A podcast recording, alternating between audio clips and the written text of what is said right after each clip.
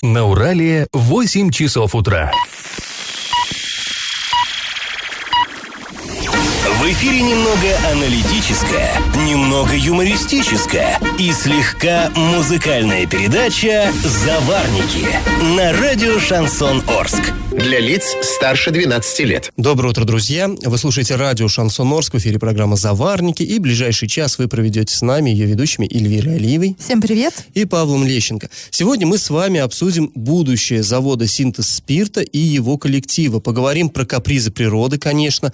Коснемся и многих других новостей. Но все новости будут чуть позже, сейчас старости. Пашины старости. Но сегодня старости будут не такими уж и старыми. Поговорим мы про 90-е годы. Э, вроде все на памяти. Ну, вот у меня, по крайней мере, я помню хорошо те времена. Но и в то же время многие вещи сейчас... Э, тогда это казалось совершенно естественным, а сейчас на них смотришь, и ну это же какой-то, я не знаю, просто сюр. Ну вот не, не может такого быть, а однако же было. Ну, во-первых, э, начать с того, что вот мы стали смотреть документы за 1992 год. Недавно, вроде недавно, да? И тогда такие интересные приметы эпохи, ну, например, вот у нас иноязычные слова стали проникать э, в нашу речь, инфляция, например. Вот тогда каждый ребенок знал, что такое инфляция. Ну, неудивительно. Вот представьте себе, за январь 92-го цены выросли в 5 раз, за один месяц в 5 раз, а за весь год 92 в 25 раз.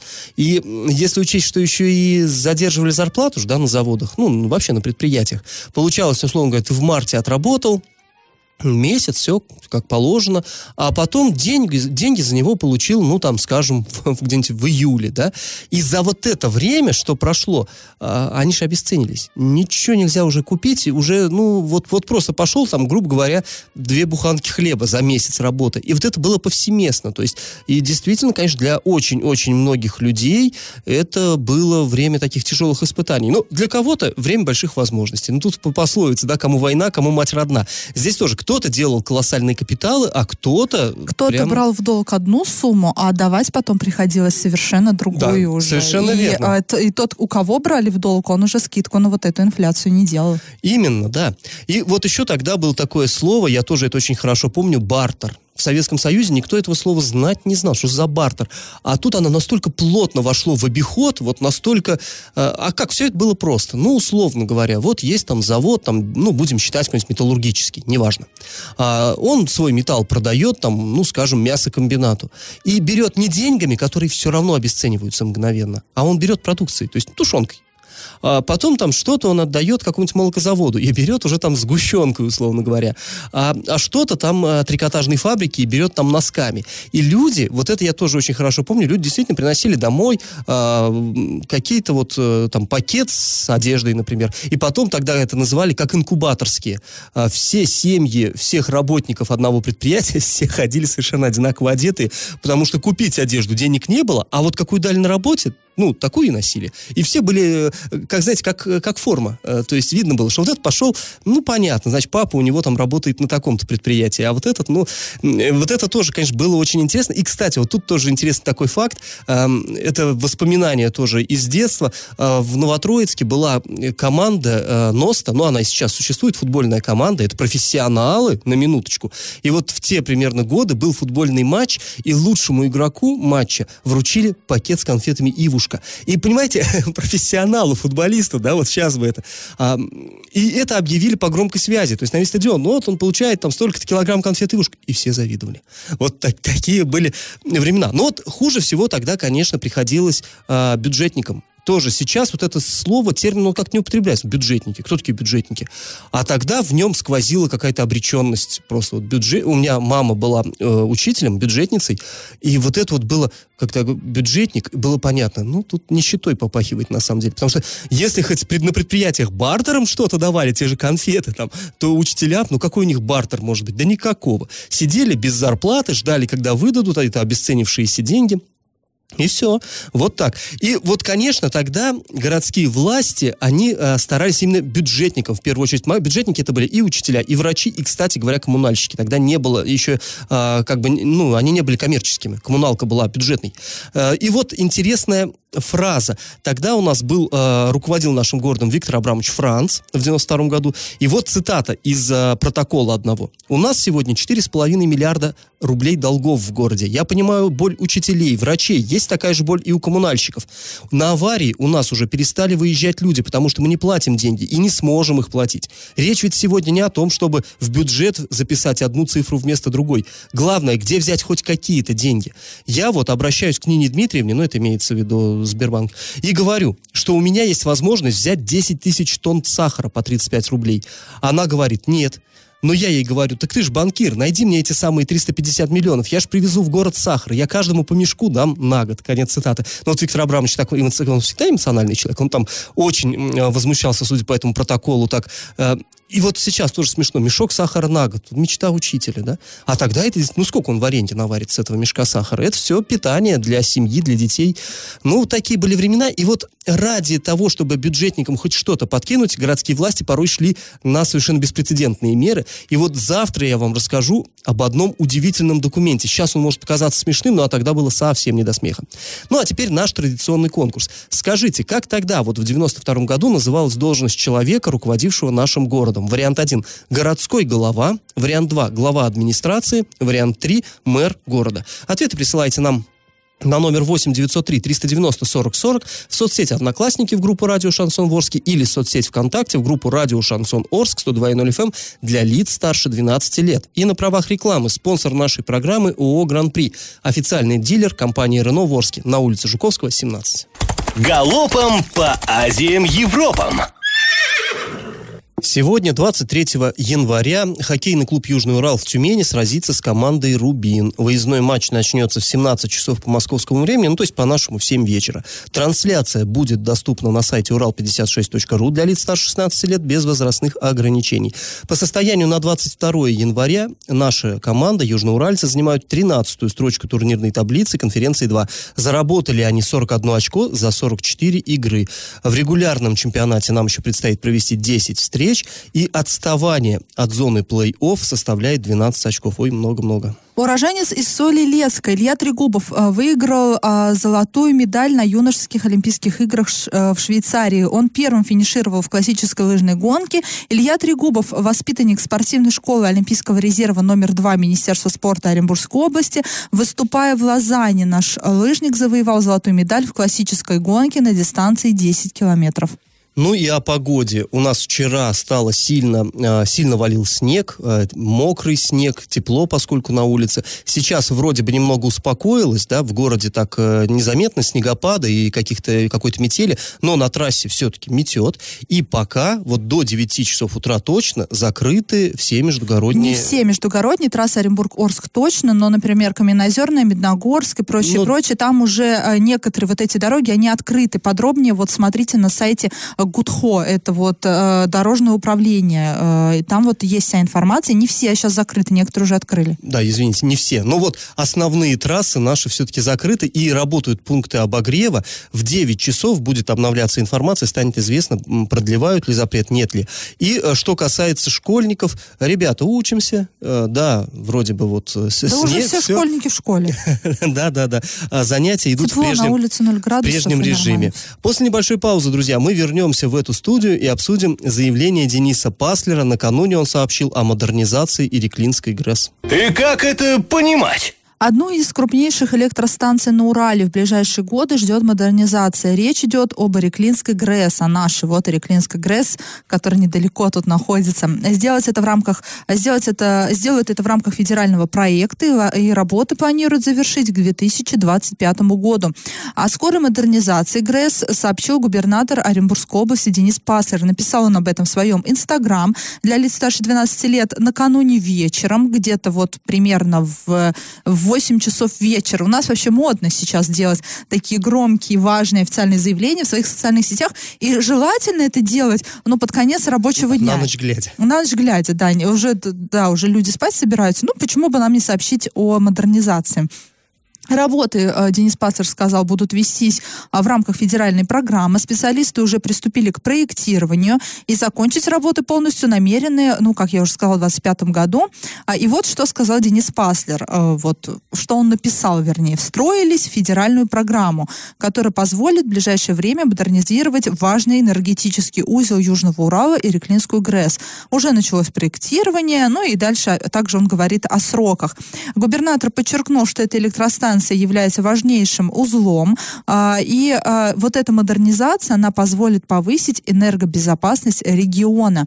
А, и для самой ГРЭС модернизация – это очередной шаг для укрепления конкурентоспособности. Это все слова губернатора Дениса Паслера. Я им тоже прошу слово. Э, это, да, допол, Даем слово Павлу Алексеевичу. Дениса Паслера мы мне не выслушали, да. теперь Павел Лещенко Мне вещает. эта станция, она не чужая. Дело в том, что вот я и родом из поселка Энергетик, который при этой станции. И вот там панические настроения последние несколько дней, лет, нет дней, лет, конечно, гуляли. То есть э, люди, раб, рабочие, те, кто работают на этой станции, а это градообразующее предприятие, они э, говорили, что ее могут вообще закрыть. То есть вот такие муссировались слухи. Потом говорили, что нет, нет, нет, э, совсем-то не закроют, но остановят часть блоков, и она больше будет как передаточный такой узел. То есть э, в большей степени не основное оборудование будет использоваться, а сети. Ну, это тоже, это тоже чревато, это понятно, что это тоже сокращение рабочих и так далее, и так далее. И вот там действительно это очень болезненно восприняли, ну, естественно. Сразу очень резко там и подешевело жилье, люди не могут продать, если даже куда-то уехать и так далее.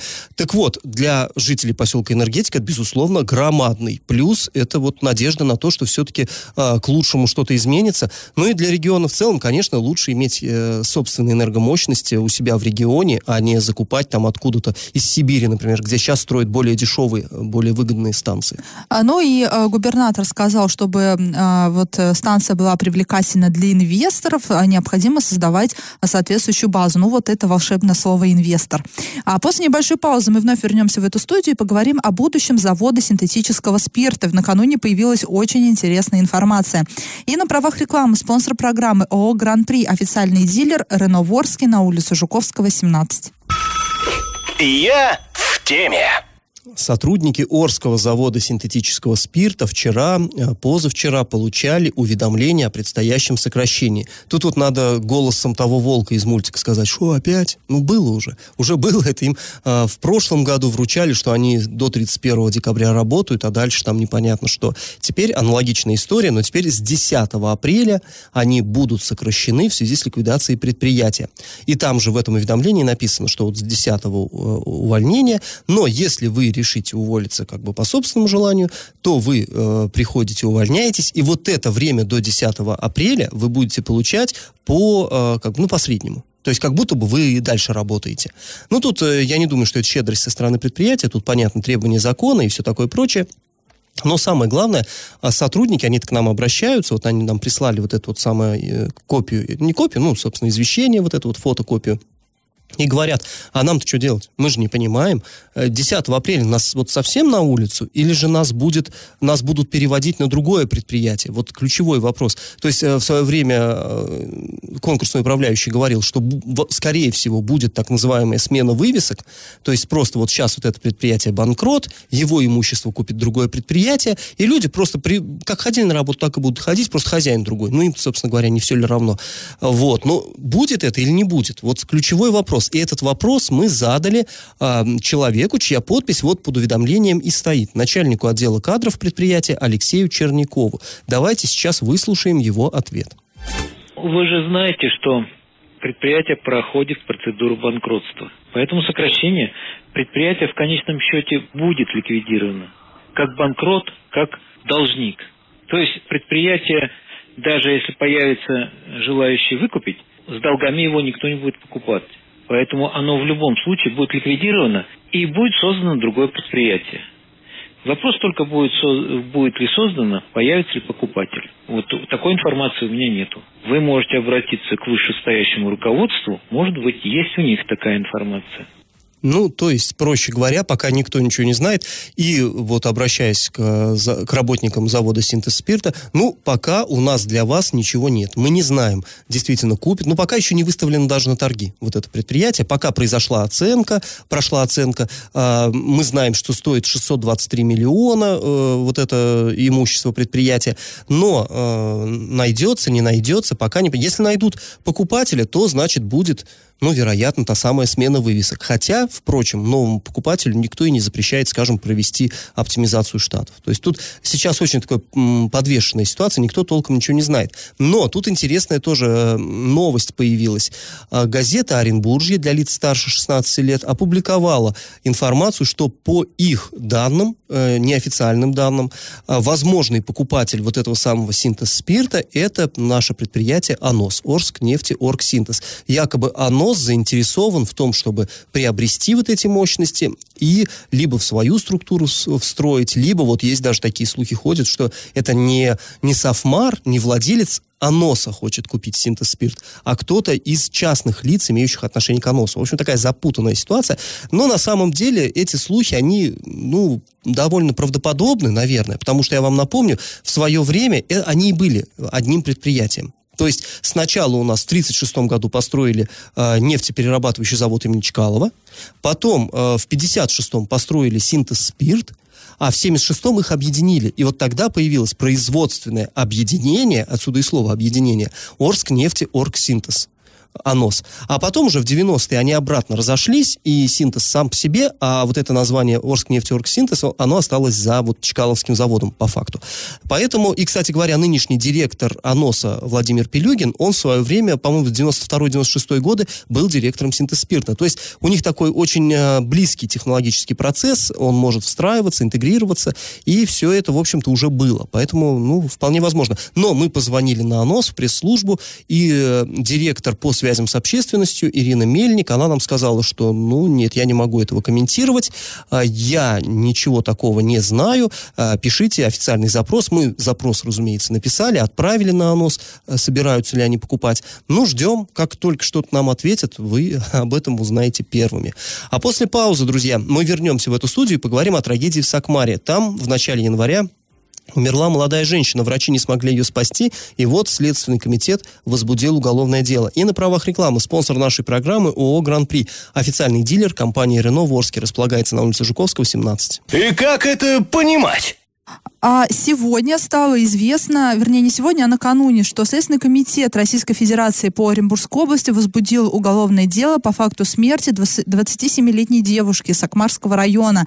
А, это все было уголовное дело было возбуждено на основании публикации на сайте урал56.ру для лиц старше 16 лет. Напомним, что в начале года к нам обратилась мать умершей девушки и рассказала, э, что ну, дочь э, стала плохо, это было в начале января, была вызвана скорая помощь, э, там, ну, никаких там серьезных диагнозов поставлено не было, скорая уехала, потом стало еще хуже, опять была вызвана скорая помощь, опять э, госпитализирована девушка не была, и уже потом э, на третий раз она была в срочном порядке отправлена в больницу, потом она при помощи санитарной авиации переправлена в Оренбург, и в итоге спасти ее не удалось девушка вот 20, 27-летняя, она э, умерла. И в Министерстве здравоохранения тогда сообщили, что не все так однозначно, э, что проводится служебная проверка, но есть в распоряжении Минздрава отказ от госпитализации. То есть девушке предлагали госпитализироваться, э, не помню, либо на первый раз, да, вызова скорой помощи, либо на второй, она написала отказ. А, и мы тогда, такой большой резонанс был вызван, и люди предположили, что, э, ну, если бы врачи тогда сразу сообщили, что все дело серьезно, да, если бы они поняли, а вряд ли бы какой-то здравомыслящий человек сказал, ой, нет, останусь-ка я дома, а вось, да, ну, не умру. А, по всей видимости, Э, ну, не понимала тогда женщина, да, что уже ситуация настолько серьезна, что может а, привести к летальному исходу. А, и в любом случае было возбуждено уголовное дело по части 2 статьи 109. Это причинение смерти по, неостан... по неосторожности, а вследствие ненадлежащего исполнения своих профессиональных обязанностей. А, э, уголовное дело было возбуждено после мониторинга средств массовой информации И на сайте Следственного комитета сказано следующее, а что 7 января 2020 года молодая женщина была транспортирована на реанимационном автомобиле а, в городскую больницу Оренбурга в связи э, с недостаточно эффективным лечением а, в больнице Сакмарской. И э, в связи с ухудшением состояния ее здоровья через несколько часов э, ее, ну, через несколько часов после лечения вот Самарской больнице, в Сакмарской больнице ее самочувствие ухудшилось, поэтому, собственно, ее и отправили в Оренбург. Несмотря на оказанную медицинскую помощь и мероприятия по лечению, пациентка скончалась в лечебном учреждении. В ходе следствия будет дана правовая оценка действиям должностных лиц а, лечебного учреждения, а, и также будет дана правовая оценка вот качеству вот этой вот медицинской помощи, которая оказывалась женщинам. Будет тщательно изучена вся медицинская документация. А, ну, в общем, такая трагичная история, не совсем понятна. Мы даже не знаем диагнозов, да, от которых, которые были а поставлены. их и не назовут, Ну, это врачебная, данные, да, да, личные данные, врачебная тайна. Их могут назвать только официальные представители вот этой вот девушки. Мама, супруг, э, ну, вот кто-то из них. Но пока диагноз не, не называются. Есть факт. Три раза была вызвана скорая, и в итоге женщина умерла. Ну, посмотрим, чем закончится вот это вот уголовное дело. А после небольшой, небольшой паузы мы вновь вернемся в эту студию и расскажем, почему один из старейших детсадов Орска пилит на металлолом. И на правах рекламы. Спонсор программы ООО «Гран-при» официальный дилер Рено Ворский на улице Жуковского, 17. Я в теме. Э, имущество детского сада номер 11, родничок он называется, э, сейчас раздавать будут другим учреждениям. Детский сад этот закрыт. Вот чтобы вы понимали, садик, знаете, находится за восьмой школой, э, сбоку от профилактория ОПС, бывшего профилактория ОПС. Ну, вы, наверное, знаете, он такое, такое оранжевое приземистое здание. Это, по большому счету, первый э, детский сад города Орска, который построен был именно как детский сад. Э, в чем дело вообще? Э, построен был, построено было это здание в 1936 году, 1936. Сейчас там износ составляет 71%, детей там уже содержать нельзя, хотя он все эти годы они там были. Но вот теперь все, их оттуда, ну, скажем так, расселили по другим э, садикам детей. И э, в октябре 19-го вот его все, его как бы закрыли. И сейчас, вчера, дело в чем, вчера мы здесь как раз были на заварниках, нам стали звонить и писать э, наши слушатели, и говорили они, что там работают какие-то люди, что-то режут на металл во дворе садика. И мы прям вот буквально отсюда с горы заехали туда, пообщались со строителями, с этими, ну, не строителями, как вот, ну, мужики с, с газосваркой, а, по, пообщались а, с заведующей садиком, и оказалось, что, ну, да, режут, потому что вот эти конструкции, они будут частично раздаваться другим садикам, частично списываться. Связались мы и с пресс-службой городской администрации. Вот что нам сказали. Каждая вещь внутри здания и на территории имеет инвентаризационный номер, состоит на учете. Когда будет передаваться, все это будет оформляться. Часть отдадут другие детские сады, часть спишут. Конец цитаты. Официальный комментарий. Ну, что можно сказать? В принципе, да, садик старый. Да, конечно, его использовать именно так уже нельзя, это даже не обсуждается. Ну, старое здание, что говорить. Но вот есть причина, по которой лично я был вчера, не то что возмущен, как бы тут непонятно, чем возмущаться, но расстроен очень сильно. Понимаете, вот это здание, на самом деле, оно уникальное. Таких других нет. А, как я вам здесь уже в старостях рассказывал, что работало у нас в 30-е годы, здесь в Орске а, работали иностранные архитекторы э, всемирно известной школы Баухаус это была немецкая школа, но э, в ней э, состояли архитекторы там и венгры, и швейцарцы, и э, голландцы, кого только не было. Это были такие молодые, прогрессивные э, архитекторы, революционеры, которые задумали революцию в архитектуре. И они решили строить, вот, собственно, соцгород наш, да, новый город, он задумался как соцгород, как город будущего. Вот они спланировали строить эти города будущего. В чем была их концепция? Они не гнались за эстетикой. Они подчеркивали, что не должны быть здания красивыми, они должны быть функциональными, должны быть комфортными, удобными. Ну, тут, как сказать, по-разному к этому можно относиться, но, безусловно, это важная такая важная ступень в истории мировой архитектуры, однозначно. И э, вот эти вот дома, в том числе вот этот садик, там несколько жилых домов в том Курмыше есть, которые построили вот эти иностранцы. Э, на проспекте Мира пятиэтажка, первая пятиэтажка города, тоже строили, ее венгер, по-моему, проектировал. А вот этот садик, его Март Стам, это легендарный архитектор голландский это его проект. И, кстати говоря, лет 10 назад, как местные жители говорят, э, приезжали к нам сюда в Орск из Швейцарии съемочная группа, и они снимали вот эти дома Да, они не сильно красивые, да, они неказистые, но это, понимаете, это совершенно уникальные вещи. Ну Других вот, таких нет в мире просто. И сейчас, конечно, общественность, э, которым, и, которой интересна, да, вот эта вот история, они разделилась на два лагеря. Кто-то говорит, да ну и пусть носит, это обычный аварийный дом. И действительно, с архитектурной точки зрения ничем не примечательный, наоборот, даже такой некрасивенький, я бы сказала, обшарпанный, а, не, неприглядный. И, а кто-то говорит, нет, надо а, отстаивать, бороться, именно вот как сейчас Павел Алексеевич сказал, как, Ну, я как считаю, что- за элемент э, ар- нашей архитектурной Это историческое истории, наследие, это не только архитектурное даже, а понимаете, это вообще тут такие сложные политические процессы в 30-е годы были. Сначала хотели строить вот именно так, да, города будущего, что пусть они будут некрасивые, но для трудящихся, что это, это так, ну, была такая тенденция.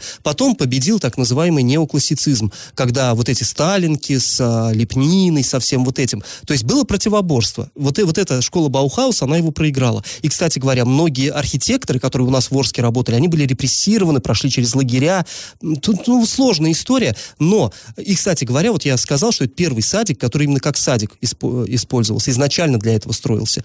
А, да, до этого у нас детские сады в городе и в бывшей мечети детский садик организовывали, в бывшем казначействе, в бывшем жилом доме, где угодно, но только не в садике. Это первый детсад, который был построен именно как детсад. Но ты же понимаешь, да, что если у нас даже более красивые здания на улице, на улице Советской, да, например, в историческом центре города, особо о них никто не заботится, если их, например, кто-то в частные руки, да, не забрал, но никто, город не заботится, у города ни желания, ни денег на это нет. Уж за этот садик точно никто бороться не будет, если только э, не обратить внимание Министерство культуры. Ну вот мы, я, я думаю, что мы попробуем сделать так, чтобы оно и обратило. Под- э, красота-то не главное. Дело в том, что вот эти красивые здания в старом городе, они, как сказать, они не уникальны. Да таких красивых зданий по всей Ну, стране ты знаешь, у полно. каждого, по всей стране, а для Орска каждое здание э, история. Да, в а вот, одном кстати купец жил, говоря- во втором Николай II останавливался. Баухаус не только строил э, дома в Орске, но и в Магнитогорске. И Магнитка, вот это, сделала своей туристической фишкой. Вот эти неказистые, некрасивые дома, из которых, по сути, вырос, выросло такое нас- направление, как Что у конструктивизм. нас в Орске есть э, туристическая фишка? Тут,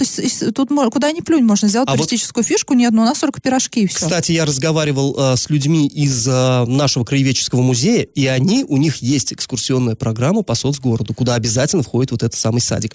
Поэтому все-таки я считаю, что историческая, культурная так я с тобой ценность есть. согласна, я просто вот пытаюсь смотреть реалистично. Ну да, ну да. Э, Я думаю, сейчас глава города сидит и думает, у него, столь, у него проблем полон рот, и тут еще одно аварийное здание, А, да которое это- проще снести. Это, это не город, это все-таки этим занимается область. И я думаю, что ну, вот, вот у меня есть желание все-таки выйти как на область, поставить этот вопрос. Ну, ну, мы попробуем во всяком случае, тем более, что, вот, как выяснилось, единомышленники есть. Мы это очень активно вчера обсуждали в соцсетях.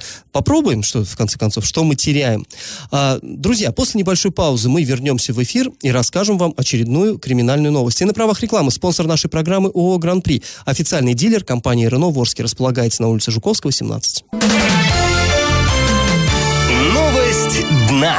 В одну из больниц города Оренбурга был доставлен 48-летний мужчина без сознания э, с таким букетом диагнозов ушиб головного мозга, вдавленный перелом свода черепа, ушибленная рана головы и вот ну, много всего. А, разумеется, врачи поставили в известность полицию, полицейские по горячим следам проверили, задержали 45-летнего младшего брата вот этого, э, ну, вот этого пациента. Оказалось, что братья выпивали вместе, э, поссорились, и младший старшего ударил чайником по голове, причинив вот такие кошмарные повреждения. И, ну, жуть, конечно же, мужики, что вы с собой и друг с другом делаете-то? В общем, э, увидели очевидцы вот этого окровавленного э, человека, вызвали скорую помощь, ну, а дальше вот все пошло как пошло. В отношении подозреваемого, сообщают в полиции, возбуждено уголовное дело по статье «Умышленное причинение тяжкого вреда здоровью» и максимальное наказание, между прочим, лишение свободы на срок до 10 лет. Вот так все заканчивается. Так что, ну, не пейте, так что сколько ж можно-то.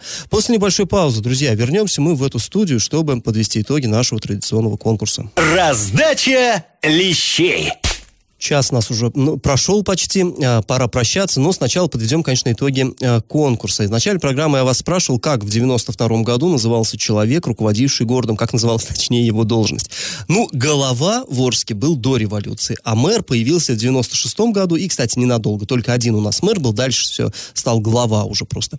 А вот в первые годы Новой России название должности было таким нейтральным. Глава администрации города Орска. Кстати говоря, и губернатор поначалу был не губернатором, а главой администрации Оренбургской области. В общем, правильный ответ сегодня два. И победителем становится Галина. Поздравляем ее и напоминаем, что спонсор нашей программы ООО «Гран-при». Официальный дилер компании «Рено» в Орске на улице Жуковского, 17, на правах рекламы. Ну, а мы с вами прощаемся. Этот час вы провели с Эльвирой Алиевой. И Павлом Лещенко. Пока, до завтра.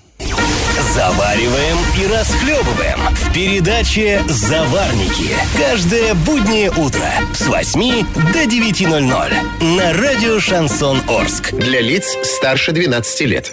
Радио «Шансон». СМИ зарегистрировано Роскомнадзором. Свидетельство о регистрации Л номер ФС 7768 373 от 30 декабря 2016 года. Для лиц старше 12 лет.